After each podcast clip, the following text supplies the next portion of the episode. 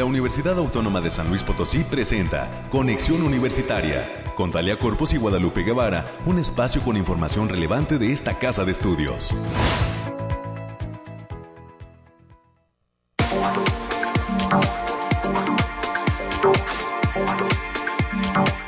Hola, hola, San Luis Potosí, bienvenidas, bienvenidos en este martes 6 de diciembre del 2022.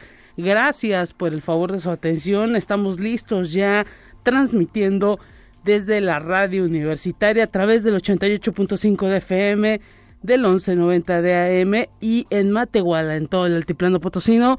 Enviamos un gran saludo a través del 91.9 de FM. Gracias por el favor de su atención. Quédese con nosotros desde este instante y hasta las 10 de la mañana Tendremos todos los detalles del clima en las distintas zonas de San Luis Potosí otorgados por el Bariclim. Alejandrina Dalemese estará platicando con nosotros. Más bien, eh, hoy toca desde la cabina de eh, conexión. Mañana estará Alejandrina Dalemese. Hoy tendremos todos los detalles desde el termómetro de esta cabina.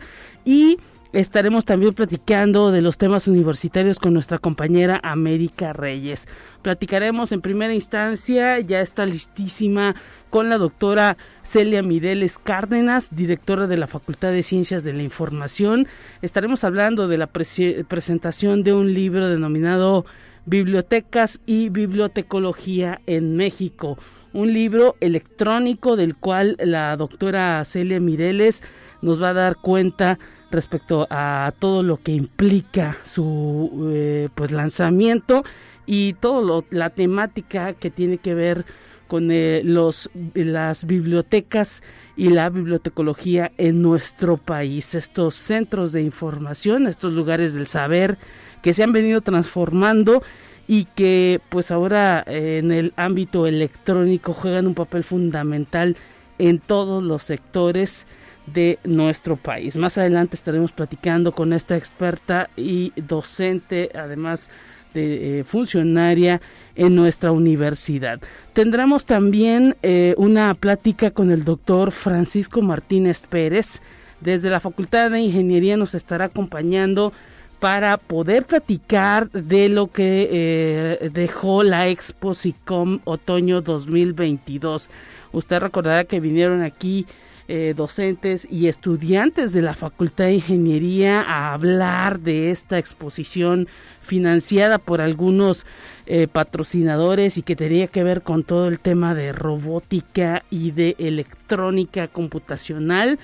Más adelante estarán con nosotros para darnos ya también los resultados y, y pues hablar con uno de los ganadores de esta Exposicom otoño 2022 más adelante tendremos toda la información, pues para que usted sepa ese rumbo que toman esos proyectos universitarios ahí en la Facultad de Ingeniería. Tendremos el resumen nacional, el resumen de ciencia y para cerrar estará con nosotros Mónica Tamara Cifuentes, Gilbert Daniel Patrón, Daniel Reynoso Silva, todos ellos alumnos de la Facultad de Ciencias de la Comunicación, específicamente del tercer semestre se viene el cierre del el Radiotón diciembre 2022 ahí en la Facultad de Ciencias de la Comunicación y nos vienen a hacer una invitación estos chicos estudiantes de la Facultad de Comunicación para que los escuchemos con ese trabajo final que estarán produciendo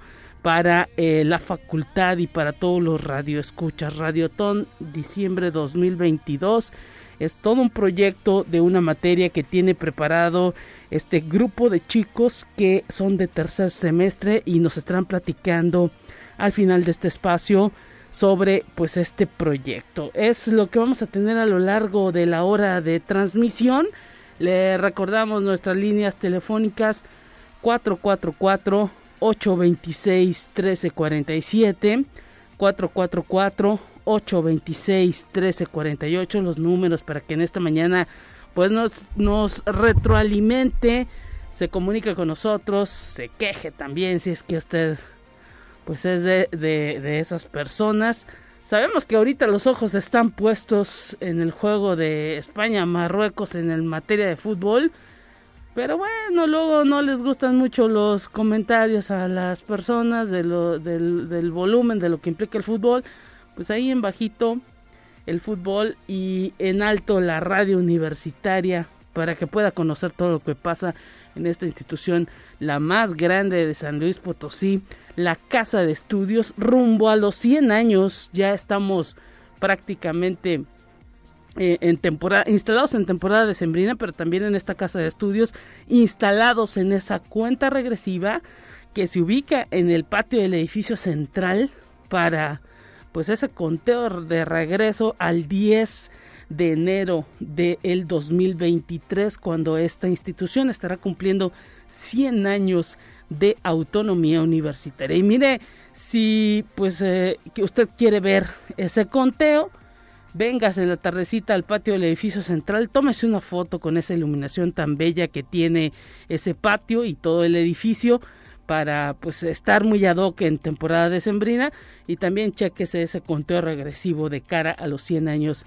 de autonomía que se ubica ahí en el patio del edificio central. Momento pues de ir a los detalles del clima.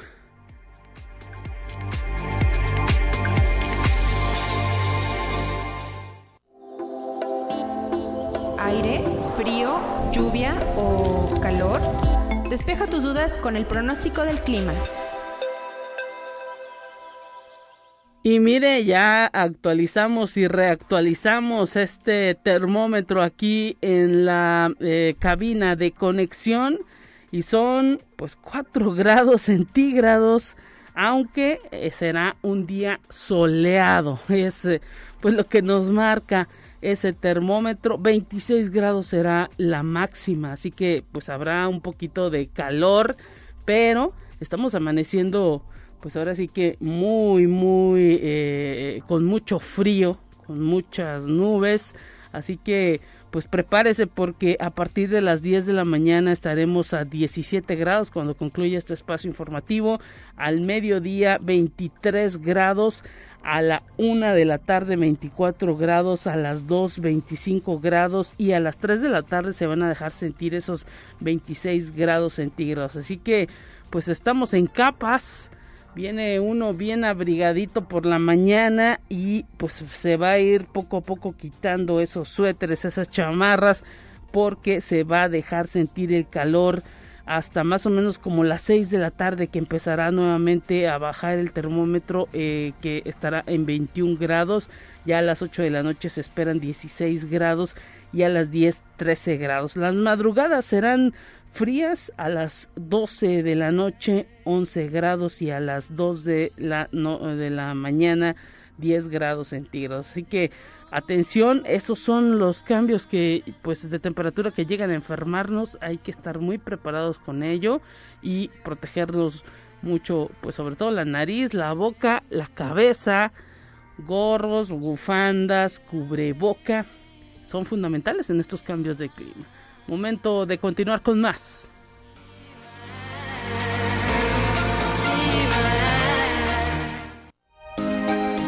Escucha un resumen de Noticias Universitarias. Estamos listos en esta mañana recibiendo a América Reyes. ¿Cómo estás? Un gusto tenerte en esta cabina, América. ¿Qué tal? Hola Lupita, muy buenos días, el gusto es mío y pues muy buenos y fríos días para todos, ya como lo mencionaba Lupita. En la mañana sí abríguese mucho porque sí está el frío, está, sí, sí cala, sí cala. Este, incluso hasta para quienes somos amantes de este, somos del team frío, pero sí abríguese, abríguese y como ya también lo, lo, lo señalaba Lupita, véngase, o sea, una, una playera, una blusa, algún suéter y una chamarra y ya para cuando tenga, tenga que salir de su área de trabajo, donde sea, ya va a poner más ligerito y con los inclementes rayos del sol, aunque el, airecito sí está frío, ¿verdad? Frío, ¿eh? La verdad, sí. Y aquí el edificio también es, es harto frío. Pero, pero nada que no pueda mitigarse. Pero hay mucho calor humano. Ah, sí, con un buen café también. También hay que, hay, hay, que decirlo. Si usted va manejando con toda la precaución del mundo y si está desayunando, pues que envidia y provecho. Sí, provechín. La verdad. Y bien, vamos a darle la información, Lupita. La Facultad de Ciencias de la Información realizó en el marco del centenario de la autonomía universitaria la reunión de egresadas y egresados de todas sus generaciones Este es un evento que tuvo lugar en las instalaciones de la entidad académica. Este programa contó con la presentación de actividades de vinculación, módulos de educación continua, conferencia magistral, festejos del centenario universitario, así como la ya tradicional toma de fotografía de las y los egresados. También hay que mencionar que se realizó un reconocimiento al trabajo de la doctora Rosa María Martínez Rieder, quien perteneciera a la primera generación de la entonces Escuela de Biblioteconomía y también hay que decirlo que también fue la primera titulada de, de, esa escuela y, lo mencionaba ya en una, vez, en una ocasión la, doctora Celia Mireles, quien es actual directora de la Facultad de Ciencias de la Información, este, ella se pudo haber titulado por promedio, la doctora, pero hizo prefirió, tesis. Prefirió hacer, una investigación. Y, eh, tesis y de esa, y, y según refiere también, es tema de consulta todavía este, entre la comunidad de aquella entidad académica. Pues enhorabuena para toda la comunidad de esa, de esa eh, facultad y también para la, doctora Rosita Martínez Ríos. Así es, enhorabuena por toda esa, esa eh, convivencia que han tenido al cierre de este 2022 y preparándose también para ese centenario de esta casa de estudios. Así es. Y la Universidad Autónoma, a través de la División de Estudios de Posgrado de la Facultad de Derecho y de manera conjunta con las facultades de Contaduría y Administración y de Economía, realizaron la graduación de la primera generación de la maestría en Gobierno y Políticas Públicas, donde 16 egresadas y egresados concluyeron sus estudios. Este evento tuvo lugar en el Centro Cultural Universitario Caja Real, a donde acudió el rector, el doctor Alejandro Javier Cermeño Guerra, de igual manera directores de las entidades académicas de formación. Y el día de hoy, Lupita, el seminario Tartaglia, organizado por el Instituto de Física a través del Laboratorio de Matemáticas, va a contar con la participación del doctor Luis Medina Camaño de la Universidad de Antofagasta, Chile, quien va a hablar del tema energía de la matriz de Harari de un grafo y autovalores del producto join de grafos regulares para quienes sepan de esto, me imagino que sabrán de, cuestiones. ¿A, qué se está refiriendo? cuestiones matemáticas. Completamente, y la cita es a partir de las 12 horas el día de hoy. Y también decir, Lupita, que ya están abiertas las inscripciones para los cursos y talleres del Departamento de Arte y Cultura. Pueden consultar la oferta de estos cursos a través del link https dos puntos diagonal diagonal cursos arte.uaslp.mx diagonal inscripciones. Esas inscripciones son ya pueden ser de manera presencial o en línea y solo se pueden se pueden registrar con su CURP y un correo electrónico para que no se queden fuera. Los talleres están abiertos para todo público y para todas las edades, hay, hay, que mencionarlo. Y para mayores informes pueden comunicarse al teléfono 4448 12 14 o también en las redes sociales Arte y Cultura UASLP también lo pueden revisar ahí todo, toda la oferta que tienen Lupita. Así es, es muy amplia y tiene ahora sí que también aspectos que tienen que ver que pueden ser tomados algunos en línea. Esa modalidad la han tomado desde que inició la pandemia Así que pues prepárese, infórmese y apúntese. Así es, así que le repito el teléfono 4448 12 78 14. Y el día de mañana, miércoles 7 de diciembre, la rondalla universitaria va a presentar el concierto Un diciembre para recordar. Es un programa especial que está conformado por villancicos y temas tradicionales para toda la familia. Así que los esperamos a partir de las 6 de la tarde en el auditorio Rafael Nieto. La entrada, como ya saben, es totalmente libre con el uso de cubrebocas. Llegue temprano para que agarre lugar. Así es, y por supuesto, pues eh, si es que están ávidos de actividad en cuanto a eh, pues conciertos, pues esta casa de estudios todavía tiene algún repertorio. Así es, así que para que no deje de venir el día de mañana a las 6 de la tarde. Y la Facultad de Ciencias de la Comunicación está convocando a las y los interesados para que envíen sus ponencias y participar en el cuarto Simposio Internacional de Investigación en Comunicación, Educación y Tecnologías, retos y desafíos de los escenarios emergentes en la comunicación educativa. Esto va a ser el próximo año, del 24 al 24 de marzo, del 22 al 24 de marzo del 2023, así que todavía tienen oportunidad. Chequen también las bases eh, a través de la página Ciencias de la Comunicación o ASLP. Y a todos los alumnos de esta casa de estudios se les invita a la conferencia de manejo e identificación de las emociones en las relaciones sociales. Esto va a ser los días 7 y 9 de diciembre del presente año en horarios de 10 y 12 horas. Va a tener lugar en la sala de usos múltiples del Centro de Salud Universitario, que se encuentra ubicado en la zona universitaria poniente. Esta asistencia requiere registro previo y pueden consultar el link a través del Facebook de Servicios Estudiantiles UASLP. Los esperamos, el acceso será totalmente libre. Y el próximo jueves 8 de diciembre, también el patio del edificio central de esta casa de estudios se va a engalanar a recibir a la danza, cuyo lenguaje servirá para narrar el conmovedor relato de la vendedora de fósforos en una puesta en escena basada en el cuento de Navidad de Hans Christian Andersen. Había hablamos de la presentación del grupo Unidanza Contemporánea. La cita es a las 7 de la noche. También ya saben, la entrada completamente libre. Llegue temprano y venga abrigado porque ya Sí, ya se siente el friecito a esa hora, así que pues todavía, ya lo decíamos, mucha actividad en materia cultural en esta semana dentro de la universidad. Te queremos agradecer a América por tu participación y pues mañana nuevamente que te escuchen. Así es, mucho. Pásela bien, hasta pronto y pues continuamos con más en este día.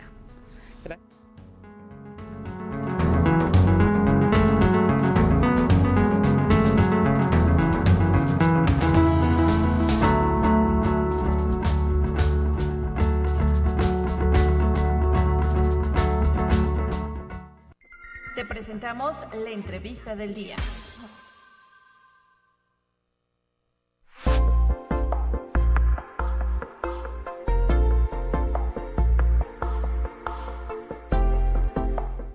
Estamos listos ya en esta cabina de conexión universitaria, agradeciendo la presencia de la doctora Celia Mireles Cárdenas, directora de la Facultad de Ciencias de la Información. Bienvenida, doctora, un gusto recibirla porque pues nos viene a platicar del libro Bibliotecas y Bibliotecología en México, una obra pues que ha sido recientemente lanzada al público potosino y de toda la República, al, público pues internacional que esté interesado en estos temas que tienen que ver con las bibliotecas y todo lo que implica la bibliotecología en nuestro país. Bienvenida y un gusto tenerla en estos micrófonos. Muchas gracias. Eh, buen día, Lupita. Buen día al amable público que, que nos escucha. Pues sí, en esta ocasión estoy muy contenta porque esta obra es resultado de, pues al menos cinco años de esfuerzo colaborativo entre varios profesionales de toda la República. Sí, sí, de toda la República, este, de diferentes universidades. Esta, y en el cual, pues, la principal intención es dar cuenta de la situación que existe en México con relación a estos dos temas, las bibliotecas como instituciones que eh, generan y resguardan y ponen a disposición la información en la eh, eh, en, general al, al, público y la bibliotecología esa ciencia que estudia todos estos fenómenos para que esto suceda.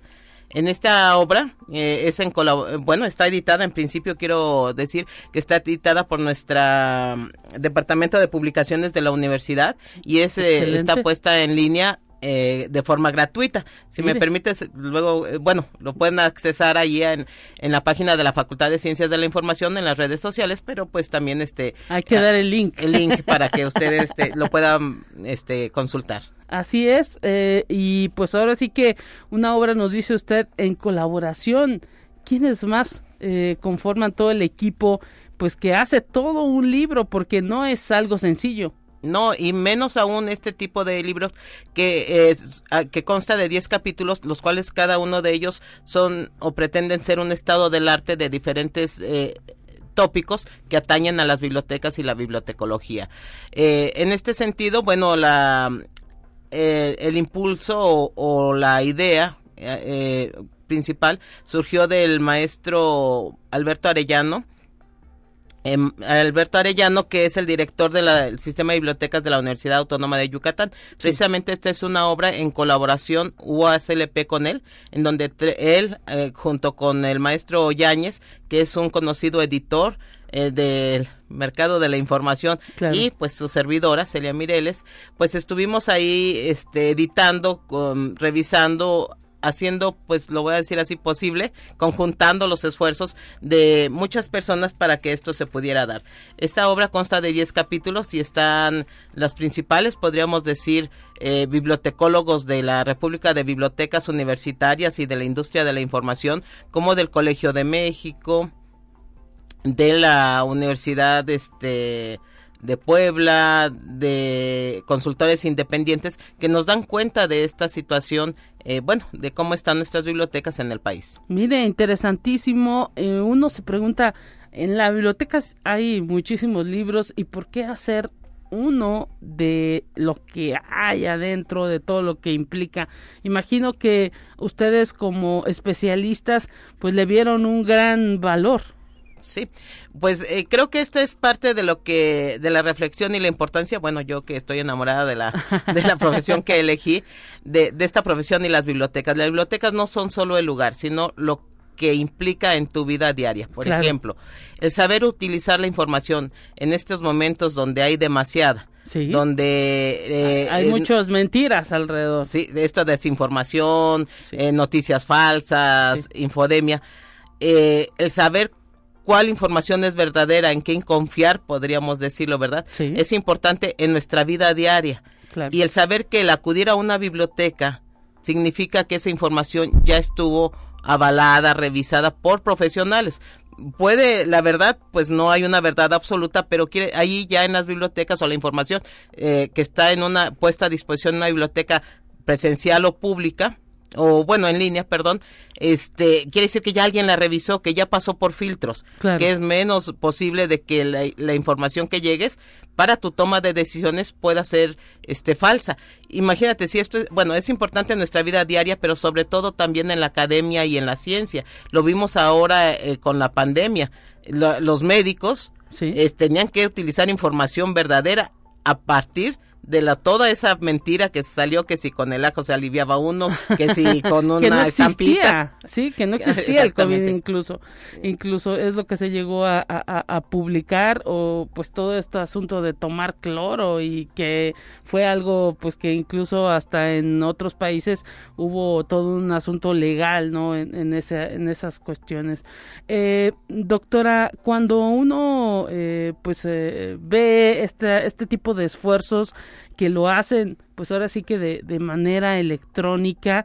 Imagino que pues eso permite enriquecer no el hecho de que eh, pues la profesión el área eh, no ponga de pretexto la situación de no poder adquirir el libro no Sí, no, exactamente.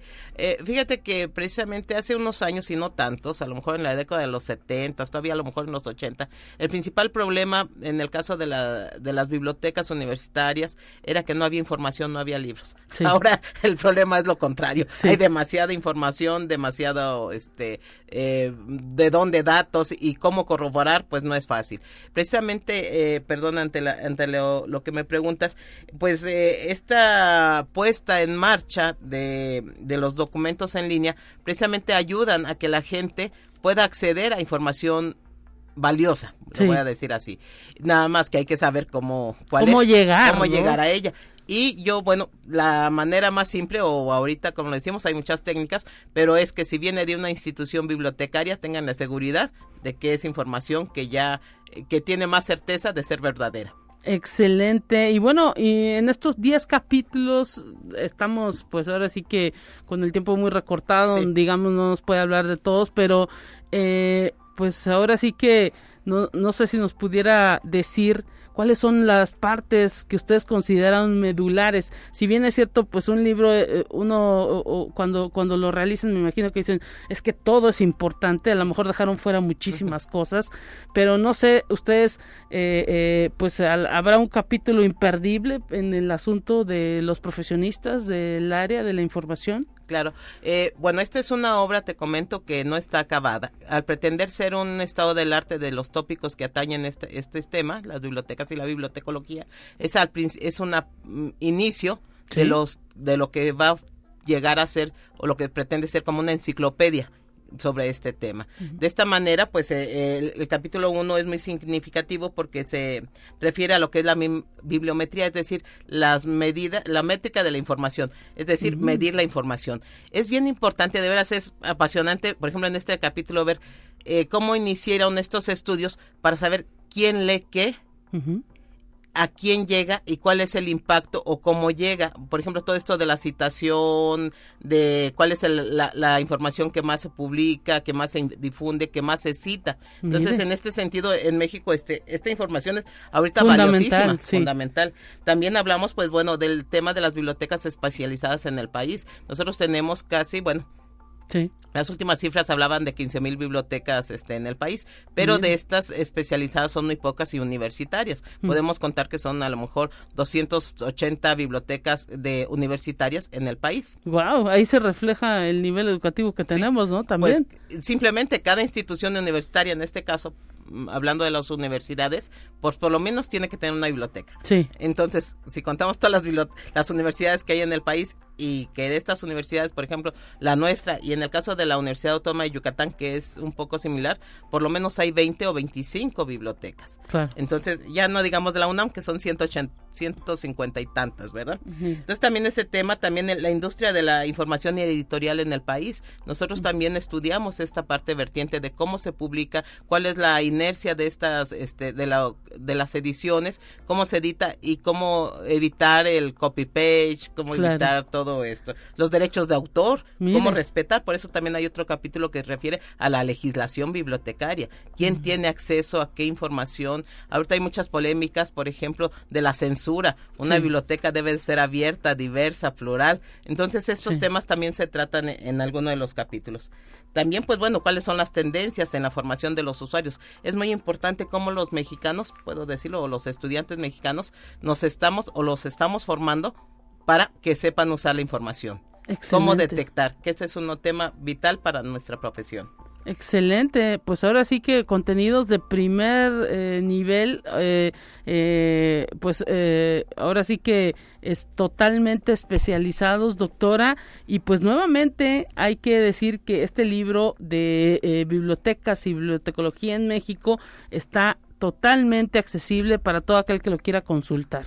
Así es, es una maravilla, bueno, de las tecnologías, ¿verdad? Lo malo es que hay demasiado y luego de repente no nos eh, alcanza el tiempo para leer, pero lo, maravilloso es que puede, tiene uno, ese ya no es un, un pretexto, tiene uno acceso muy fácil a contenidos de mucha calidad, informativos y sobre todo para la comunidad, en este caso universitaria de cualquier área, que nos puede ayudar a ver cómo potenciar la calidad de nuestra información que, y de nuestra docencia que realizamos. Luego ponemos mucho énfasis, y esto lo decimos ya para concluir, en que pues hace falta información, sin embargo, luego la que tenemos no la podemos consumir toda, ¿no? Sí, sí, sí, pues es todo un proceso, porque ahora sí que no es tan fácil, una cosa es leer y otra entender y otra analizar, y todo, es todo un proceso cognitivo, ¿verdad? Pero yo creo que es también eh, generando esos hábitos y sabiendo realmente cuál es la información que te va a nutrir a tu cerebro, que te va a nutrir a, tu profesión, pues es lo, importante, detectar eso para pues poder no, ahora sí que consumir chatarra, ¿verdad? Esta información chatarra y no llenarse, llenarse la cabeza de cosas que no, que no tienen valor. Pues ahí escuchamos a la doctora Celia Mireles Cárdenas, directora de la Facultad de Ciencias de la Información. Brevemente, tuvieron una reunión de, de, egresados, todo un éxito, ¿no? Sí, la verdad fue muy emotivo, todo un gusto ver, ahora sí que siempre es emocionante. Desde la primera generación estuvieron egresados de la primera generación acompañando, bueno, al homenaje que se le hizo a la doctora Rosa María Martínez Rieder. Estuvo el primer profesor profesional bibliotecario que tuvieron en ellos, el maestro Oscar Saavedra, que es todo un personaje en la industria de la información. Él trabajó en una industria que gana millón, bueno, no gana, genera, mueve millones y millones de dólares al año Mire. en este tema. Y ese ese profesor nos dio una conferencia muy importante sobre la importancia precisamente de esta profesión. Y bueno eh, el ver también eh, egresados de varias generaciones exitosos o algunos ya jubilados. Claro. De- la facultad tiene 42 años 38 generaciones que han egresado de y que están insertos en muchos lugares de la República. Vinieron de Guadalajara, vinieron de León, vinieron de la Ciudad de México, de otros lados, pues para poder este recordar, Sí. Formar y seguir adelante. No, y pues dar certeza, ¿no? También Sí. de, de, de esa calidad que se está formando ahí en la Facultad de Ciencias de la Información. Doctora Celia Mireles Cárdenas, un gusto haberla tenido con nosotros aquí. Gracias, Lupita, siempre también muy, muy este, agradecida por permitirnos inform bueno, dar a conocer lo que estamos realizando en la facultad y lo que es las lo que son las bibliotecas y la bibliotecología en el en México por por lo menos. Muchísimas gracias, doctora Celia Mireles Cárdenas. Enhorabuena por todo ese trabajo que se está realizando en la Facultad de Ciencias de la Información. Momento de ir a una pausa, ya son las nueve con treinta. Enseguida volvemos con más.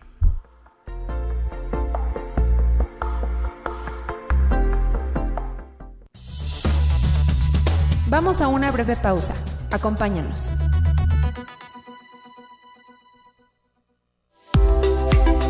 Conexión Universitaria ya regresa con más información. Te presentamos la entrevista del día. Estamos de regreso en Conexión Universitaria y hoy recibimos con muchísimo gusto a integrantes de la Facultad de Ingeniería. Gracias al doctor Francisco Martínez Pérez por estar presente en esta mañana y al estudiante Gabriel Aldair Villagrán Saucedo. Ambos de la Facultad de Ingeniería vienen desde la zona universitaria poniente para hablar de los resultados de esta Expo SICOM Otoño 2022 que se llevó a cabo hace algunos días allá en la Facultad de Ingeniería. Bienvenido doctor, bienvenido eh, Gabriel Aldair, ¿cómo están? Muchas gracias, buenos días Lupita, ¿cómo estás también tú? Pues nos fue bastante bien en este en nuestra Expo de Ciencias de la Computación, precisamente es de la Facultad de Ingeniería del área de Ciencias de la Computación y pues tuvimos muy buenos resultados. Excelente y pues ahora sí que háblenos cómo se sintieron en el desarrollo de toda esta actividad, eh, eh, platícanos. Sí, claro, muy buenos días, muchas gracias por permitirnos estar aquí. La verdad es que fue una experiencia muy, muy gratificante, fue una experiencia muy, muy buena. Digo, el proyecto lo desarrollamos a lo largo de dos materias, que fue proyectos computacionales y administración de proyectos. Y pues se siente muy bien que el proyecto haya dado frutos, digo, el, el esfuerzo que realizamos en esas materias, que haya pues salido todo perfecto. Y mira, Gabriel Aldair Villagrán nos dicen que tú obtuviste uno de los eh, tres primeros lugares ahí en ese en esa Expo SICOM. Sí, así es. Eh, obtuvimos el tercer lugar con el desarrollo de nuestro proyecto. Tu equipo, ¿cómo se llama? Sí, nuestro equipo se llama Registro de Visitantes de una Privada.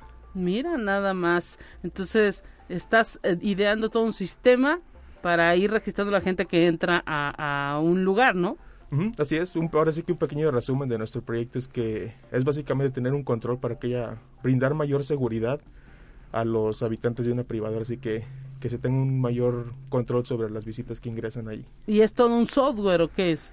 Sí, sí, realizamos un, un sistema web en el cual se va a poder ingresar y ahora sí que por medio de, pues, de, de teléfonos, de computadoras, ahora sí que solamente se requiere un navegador. Por medio de ese navegador, la persona que, que lo vaya a utilizar puede registrar a los visitantes. Mira nada más, pues esto es muy útil en la vida cotidiana. Hay muchos eh, pues sistemas que luego son muy lentos y a través quizá de este de esta plataforma que ustedes están ideando, pues pudieran resolver las necesidades de muchísima gente. Sí, de hecho es algo que nos gusta mucho porque estamos dando solución a una problemática que será la seguridad y también estamos haciendo más eficiente todo el proceso del registro. Y mira, eh, eh, así como este proyecto, pues me imagino, doctor eh, Francisco Martínez, que hay pues eh, muchos proyectos, que eh, si este que ganó el tercer lugar, no me imagino cómo está el de primero y el de segundo, ¿no? Así es, precisamente en esta expo que tuvimos, este, muchos, la gran mayoría de los proyectos, se puede decir que un 90% son proyectos reales. Sí. Y eso es lo que nos interesa a los muchachos, en que se empiecen a formar, que esto, este tipo de proyectos también sean sean este y que ya los puedan utilizar ellos para cuando les preguntan que si tienen experiencia que ya ellos demuestren que tienen la experiencia con el desarrollo de este tipo de proyectos. En este tipo de proyectos nosotros resaltamos mucho las las habilidades blandas, el trabajo en equipo, el trabajo colaborativo.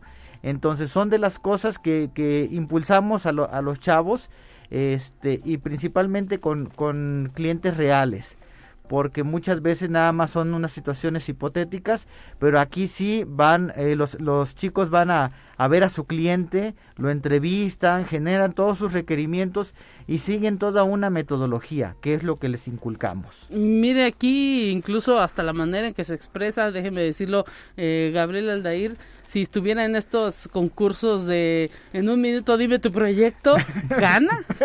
exactamente, exactamente. Que es, eh, pues ahora sí que aquí en radio tenemos poco tiempo y pues eh, no sé, dos, tres minutos utilizó para decirnos cómo idearon todo, ¿no? ¿Cuántos integrantes fueron en tu equipo?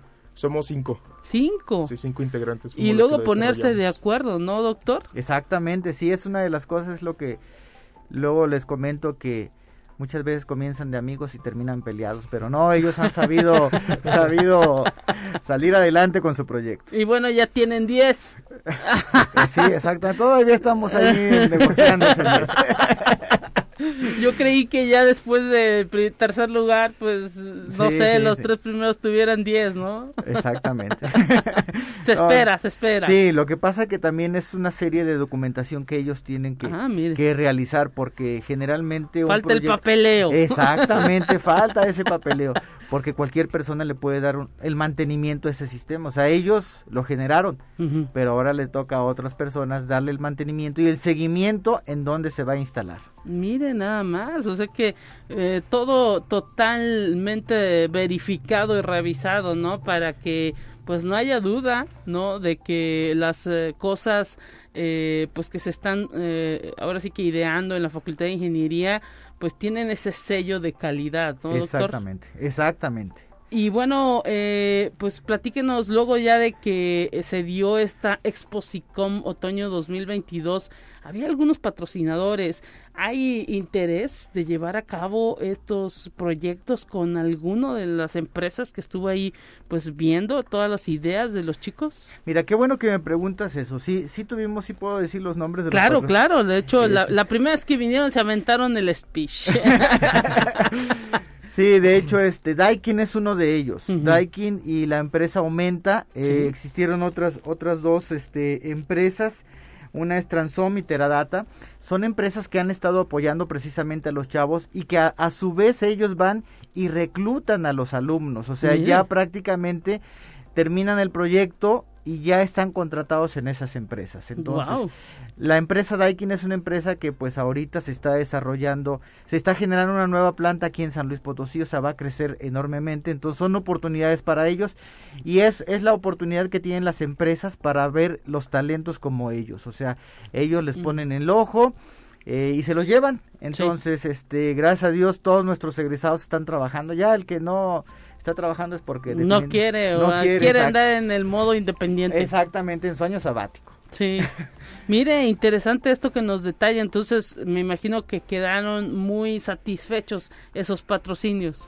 Es correcto. De hecho, eh, Daikin, este, pues ya invitó a los ganadores precisamente a un recorrido por la empresa para que vayan, para que vayan a conocerlo y que vean qué es lo que hacen.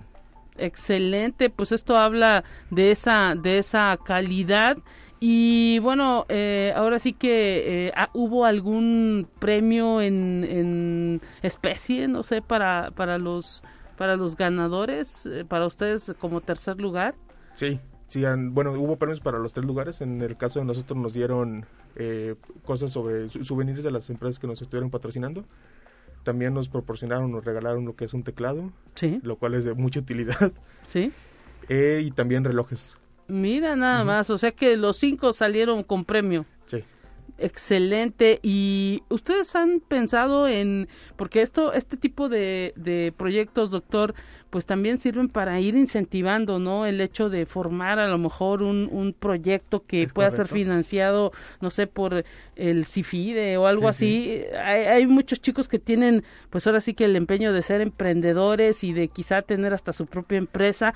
¿Esto ha, se, se, se ha visto? ¿Hay alguien que de alguno de los proyectos que quiera diseñar su propio producto y empresa? Sí, fíjate que sí, sí, sí hemos tenido casos de alumnos que empiezan con estos proyectos y que salen de la carrera e inmediatamente ponen su empresa. Sí. Entonces su empresa de desarrollo. Realmente para, para, la cuestión del desarrollo hay muy pocas empresas aquí en San Luis Potosí, principalmente en el desarrollo de software. Sí. Entonces, este, hay mucha competencia, o sea, se, se roban a los chicos, este, porque las empresas necesitan mano de obra, necesitan desarrolladores, entonces, este, y principalmente la inteligencia que, que ellos demuestran con, con las habilidades que adquieren de la programación. Entonces son muy buenos programadores. Excelente, pues esto ahora sí que también habla de todo lo que permite un ejercicio, ¿no? El que dos profesores se pongan de acuerdo para juntar sus materias y juntar la evaluación no es sencillo porque también implica trabajo en equipo, pero pues ahora sí que eh, todo lo que permite, ¿no? Con estos chicos. Exactamente, son las oportunidades que ellos tienen, que ellos deben de valorar esas, esas oportunidades y y pues este y que, le, que sigan adelante. O sea aquí sí, sí lo que les inculgamos es de que se sigan actualizando. Estas carreras son de mucha actualización. Las empresas es lo que esperan que se estén actualizando. Por eso se llevan a nuestros a nuestros egresados a todas las empresas. Y si hay un déficit este, en cuestión de, de, estas carreras, tanto de sistemas inteligentes como de ingeniero en computación. Entonces yo sí aquí quiero hacer la invitación para aquellos alumnos de prepa que, que estén interesados, pues estas dos carreras siguen siendo las carreras del futuro, porque realmente trabajo, trabajo hay mucho y bien pagado. Bueno, pues ahí está esa, esa invitación también para que se acerquen si desde un principio, pues ahora sí que eh, vinieron eh, amablemente a exponer que tendrían esta Expo SICOM 2022 y pues hubo la posibilidad, no sé, ustedes se abrieron para que cualquier persona pudiera ir a ver esos eh, proyectos que han estado desarrollando, pues ahora sí que también que los chicos de bachillerato, este es el momento de, de pensar, porque ya entrando enero, hay que ir definiendo qué es lo que van a estudiar, ¿no? Efectivamente, efectivamente, y pues estas dos carreras, como te comento, eh, hay mucho trabajo y ganan bastante bien. Excelente, pues enhorabuena. ¿Y qué viene también para esa colaboración que están teniendo entre materias para el área de computación? Eh, sabemos que ya prácticamente está cerrado el semestre, ¿no? Es correcto. Este, sí, pues viene la preparación para, para el siguiente semestre donde tenemos que mejorar en algunas cosas y sacar nuevas tecnologías. Una de las nuevas tecnologías que está surgiendo es el, el cómputo cuántico, precisamente, que ya nos estamos preparando y ya estamos este, trabajando con ello porque eso es lo que sigue. Entonces, este, es necesario estar a la vanguardia, estar actualizados en nuestras carreras. Hubo por ahí, me recuerdo que a inicio de este 2022 un curso, ¿no? Con una universidad europea en relación a esto del cómputo cuántico. Es correcto, sí, de hecho mantenemos esa relación y hemos estado creciendo este grupo porque este, es necesario, o sea, ya, ya esto es lo que sigue, el cómputo cuántico. Excelente, y pues eh, eso uno quisiera verlo, ahorita sabemos que en Europa no es donde pues se ha venido desarrollando esa tecnología, pero al rato, no sé, lo tendremos en nuestros celulares, lo tendremos en una laptop enfrente de nosotros, ¿no? Es correcto, sí, sí, sí, o sea, la tecnología avanza muy rápido y que nos está alcanzando y pues ya vamos a tener esa tecnología. Eh, ojalá, ojalá. Y pues, ¿qué viene para ustedes? ¿Se van a integrar como equipo? Platícanos un poquito. Bueno, en, de, una vez finalizada la materia, la verdad es que nos gustó mucho, como mencionó el doctor Francisco, nos como que nos animamos a crear nuestra propia empresa. Ah, mira. Entonces sí nos estamos animando por ahí a, hacer, pues buscar trabajos, empezar a desarrollarlos por nuestra propia cuenta. Y también, bueno, tuvimos la oportunidad de que se nos acercaron personas de los mismos que estaban ahí patrocinadores y nos ofrecieron ahora sí que la, la oportunidad de poder enviar nuestro currículum para poder pues buscar trabajo con ellos. Pues Gabriel Aldair Villagrán, ojalá que ese sueño pues eh, que han proyectado ustedes como equipo se logre para pues poder ahora sí que también ir alzando la mano por San Luis Potosí en torno a este eh, tema de eh, desarrollo computacional y pues eh, hay que buscar no a, a, a, esos financiamientos que hay de repente ahí de gobierno o, o de esas bolsas de, de emprendimiento para que pues ahora sí que ustedes mismos sean sus propios jefes, ¿no? Sí, Enhorabuena para, para ti y para todos tus compañeros y muchísimas gracias, doctor. No, gracias a ti, gracias a ti por recibirnos aquí en tu espacio. Gracias a Francisco Martínez Pérez, docente de la Facultad de Ingeniería, Gabriel Aldair Villagrán Saucedo, estudiante de la Facultad de Ingeniería, con estos excelentes resultados de la Expo SICOM Otoño 2022 y que venga lo mejor para eh, pues estas materias del área de la computación. Definitivamente y esperamos a los chicos ahí en las carreras de ingeniero en computación o ingeniero en sistemas inteligentes. Nos vamos a un resumen nacional y enseguida volvemos con más.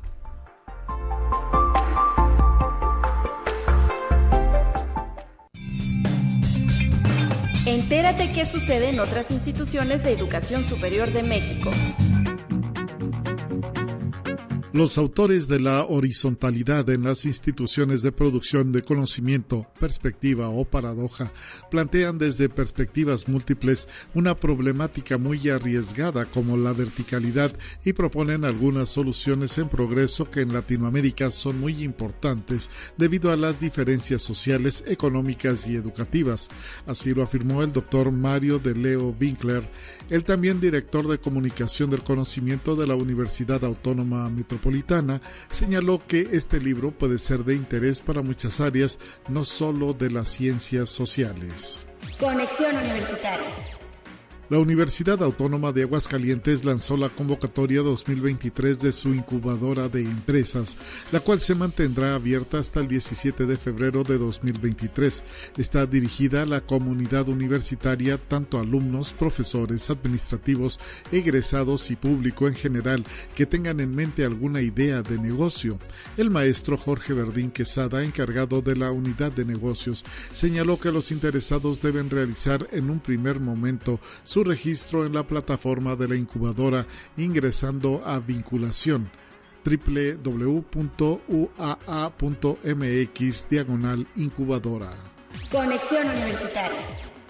La Universidad Autónoma de Guadalajara inauguró el moderno e innovador laboratorio de instrumentación de procesos en ingeniería química que beneficiará a los estudiantes para su desarrollo práctico y educativo en los distintos grados académicos.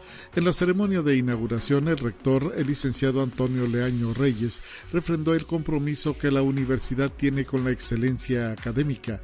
Este espacio educativo está dividido en tres grandes áreas. El área de realidad virtual en donde se combina la parte visual con el componente teórico y rigurosos modelos matemáticos. Conexión Universitaria. Apenas un poco más de 30 universidades, de miles que hay en el país, tienen el privilegio de ser autónomas, condición que les permite autogobernarse, tener libertad de cátedra y gestionar sus procesos administrativos y con ello blindar y salvaguardar la ciencia y el conocimiento.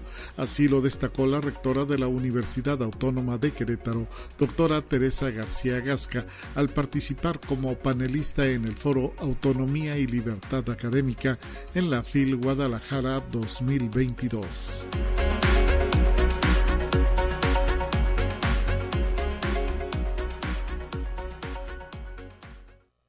Te presentamos la entrevista del día. Estamos listos en esta mañana para cerrar este espacio de conexión universitaria y recibimos a estudiantes del tercer semestre de la Facultad de Ciencias de la Comunicación. Está con nosotros Mónica Tamara Cifuentes Mesa. En la línea telefónica nos vamos a enlazar con Gilbert Daniel Patrón y nos acompaña también aquí en cabina Daniel Reynoso Silva. Bienvenidos, vienen a hacernos una invitación para este Radiotón diciembre 2022 que estará llevando a cabo la Facultad de Ciencias de la Comunicación a partir de cuándo. Bienvenida, Mónica, ¿cómo estás? Bien, muchas gracias. Muchas gracias por el espacio, por invitarnos aquí y recibirnos. Este, pues sí, venimos a invitarlos a, que pues nos sigan, ¿verdad? A que nos escuchen en nuestro radiotón. Realmente ha sido un gran trabajo. Este es el 9 de diciembre. Va a ser de 8 de la mañana a 8 de la noche. Por ahí en Dani, ¿nos, nos dices también? Sí, se va a transmitir eh, a los alrededores de la facultad por el 102.9 FM y se transmitirá a través de Facebook en la página de Consejería y Sociedad de Alumnas y Alumnos de la Facultad de Ciencias de la Comunicación. Y bueno, también en la línea telefónica, Wilber Daniel Patrón. Bienvenido, Wilber. Gracias por estar conectado. Invítanos a este radiotón. Gracias, sí, buenos días. Eh, primero que nada, gracias por el espacio. Nuevamente, como comentaba eh, mi compañera Moni, estamos muy contentos, la verdad, de tener esta oportunidad de, presentar, eh, pues, de una forma tangible ya todo el, trabajo que tuvimos durante el semestre en nuestra materia de lenguajes sonoros. Estamos muy emocionados, la verdad, eh, como comentaban mis compañeros, sí ha sido un trabajo, pues, muy grande en toda la logística, en toda la planeación, en todo lo que, pues, tenemos preparado para todos ustedes y de verdad que esperamos contar eh, con la valiosa escucha de, de, todos eh, de todos los que van a estar ese día. También quiero aprovechar adelante eh, el espacio para invitarlos. Estamos realizando una colecta de juguetes para justamente para nuestro radiotón. Estamos buscando que se, que al final de que terminemos el radiotón se realice la entrega de los juguetes que hayamos recolectado a la Fundación Carperien. No sé si alguno de mis compañeros tiene un poquito más de información sobre la colecta. Adelante, chicos, platíquenos. Este viernes estarán a partir de a qué hora? Pues, bueno, nosotros estaremos, este, de hecho, por ahí si podemos compartir el flyer en, la, en las páginas. Este, estamos recibiendo los juguetes toda esta semana. Sí. Y vamos a extender la fecha hasta el 15. Vamos a estarlos recibiendo ahí en la facultad. Este, yo creo que desde las 8 más o menos como hasta las 2, 1 o 2 de la tarde. Este, ya bueno, una vez este que estén ahí se van a estar este juntando en la oficina de de consejería, pero igual este en cuanto lleguen pueden como llamarnos y nosotros salimos a, a recibirlos. Ok, y la transmisión de su radiotón será a partir de qué hora el viernes 9? A partir de las 8. A partir de las 8 de la mañana y hasta hasta las 8 de la noche. Hasta las 8 de la noche, o sea, son 12 horas, nos dicen, de, transmisión, en donde además pues van a tener eh, qué preparado. Tenemos una amplia sección, ¿no? Tenemos muchos, muchos programas, son 12 programas en total, eh, bastante variados entre sí. Por ejemplo, decidimos arrancar a las 8 de la mañana con un espacio para noticias, un noticiero hecho específicamente para, para el Radiotón. Después de eso tenemos música en vivo, tenemos eh, programas un poco de, consejos emocionales. Claro. Tenemos ah, el último programa será un programa de terror con temática navideña. Wow. Entonces va a estar muy muy muy lindo el, esas 12 horas de trabajo. Y bueno, esto, eh, Mónica, eh, está proyectado, eh, es como su examen final de qué materia. Sí, es nuestro trabajo final, lo va a contar, con, bueno, claro, como examen de nuestra materia de lenguajes sonoros con el profesor Efraín Ochoa. Que es el productor de este espacio. Claro. y, y, bueno, ¿qué expectativa hay por parte de todos los integrantes de esa, de esa materia? cómo se han venido organizando, platíquenos un poquito cómo han llevado pues ese trabajo. No sé si Wilmer nos puedes platicar un poquito de eh, ese trabajo interno que pues se tiene que realizar, cómo se han puesto de acuerdo. Eh, eh, me comentan que es un, una materia donde más de 30 personas pues la, la, están llevando, la están tomando. ¿Cómo ha sido organizar a, a 30 personas? Porque ustedes son los productores generales. Y la verdad ha sido un trabajo bien interesante porque pues eh, tenemos que poner en práctica pues, demasiadas actitudes y capacidades justamente para poder organizar pues a, todo el grupo. Yo creo que lo que nos, nos ha funcionado eh, sobremanera ha sido eh, jerarquizar eh, las funciones de cada uno de nosotros, de qué vamos a realizar, quiénes somos, por ejemplo, nosotros productores generales, después los productores de cada uno de los espacios que vamos a tener en el Radiotón, Después, eh, adentro de, cada uno de esos espacios, pues quién va a ser eh, el operador de cada uno de los programas, quién va a ser el productor, eh, quiénes van a estar como locutores, si vamos a tener algún invitado. Yo creo que es un trabajo bien bonito en conjunto, eh, un, un, poco pesado pues como, como todo, pero yo creo que este 9 de diciembre pues se va a reflejar todo, todo el trabajo que hemos realizado, cómo está organizado, jerarquizado y pues listo ya para que puedan escucharnos. Pues excelente, eh, a decir las frecuencias en las que estarán ustedes pues eh, ahora sí que abiertos al público para que los escuchen. Claro, será en este, bueno, la estación 102.9 FM y también estaremos transmitiendo en la página de la Facultad de Consejería y Sociedad de Alumnos, FCC, para que te, igual ahí nos van a poder ver lo que estamos este, realizando en cabinas, lo que estamos este, haciendo igual de acá en los productores y todo eso. Eh, ¿Será desde, desde dónde harán las transmisiones? ¿Desde qué instalaciones de la facultad? Ah, bueno, estaremos igual en las cabinas de la Facultad de Ciencias de la Comunicación. Ok, pues ahí eh, eh, esperemos que haya muchísimo, muchísimo eh, entusiasmo. Imagino que ya también organización para, pues, darle de comer al operador. ¿O quién, quién se va a aventar ese, quién se va a rifar ese, ese trompito al aire de estar operando? Ahí, bueno, va a ser un, trabajo conjunto. Cada programa tiene un, un operador específico. Mira pero también tenemos un, un, eh, operador general para ah, cualquier tipo de cuestión que llegue a, surgir. Por si quiere ir al baño el operador, Sí, hay que se cambien, ¿no? Este. Hay que se, que se turnen. Sí, tenemos tanto productores eh, para cada programa como productores generales y también operador general.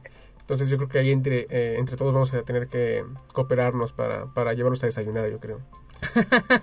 Hay que organizarse desde antes, ¿eh? Porque no vaya a ser que la mera hora los dejen sin comer a los pobres operadores y está complicado. Así que, pues, eh, ojalá que tengan muchísimo éxito y, pues, en el Facebook, transmisión en vivo en...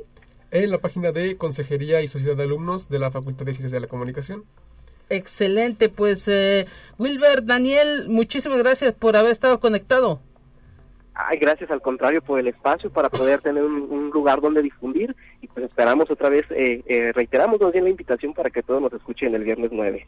Claro que sí, ahí estaremos pendientes de este Radiotón diciembre de 2022 en la Facultad de Ciencias de la Comunicación. Mónica Tamara, ¿algo que agregar?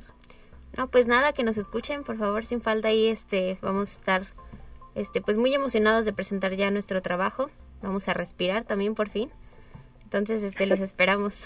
Ojalá que saquen 10, Daniel Reynoso Silva. Gracias. Sí, yo creo que ahí a ver si el profe nos escucha, ¿no? Que, que se apiade de nosotros y que nos y espero ese, 10 ahí en la en la boleta.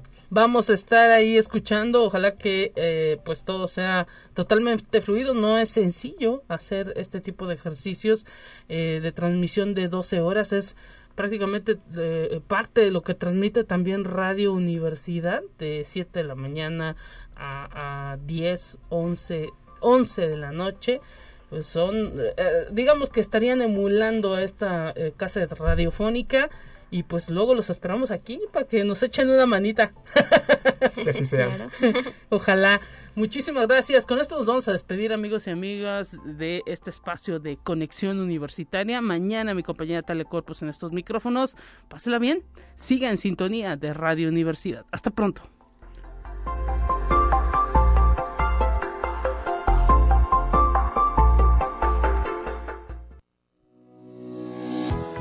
La Universidad Autónoma de San Luis Potosí presentó Conexión Universitaria con Talia Corpus y Guadalupe Guevara.